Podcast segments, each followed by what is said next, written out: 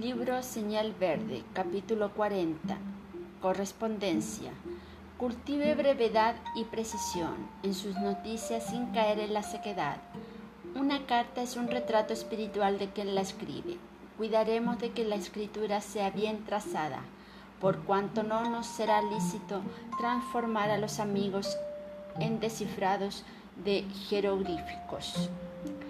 No escribir cartas en momento de crisis o de excitación.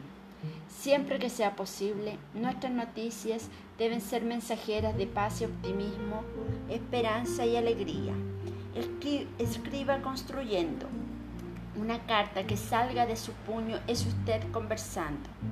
Cualquier asunto puede ser tratado con altura y benevolencia. Cuando usted no pueda escribir buena referencia en relación a determinada persona, es mejor silenciar cuanto a ella. Somos responsables por las imágenes que creamos en la mente de los otros, no solo a través de lo que hablamos, sino también a través de todo aquello que escribimos.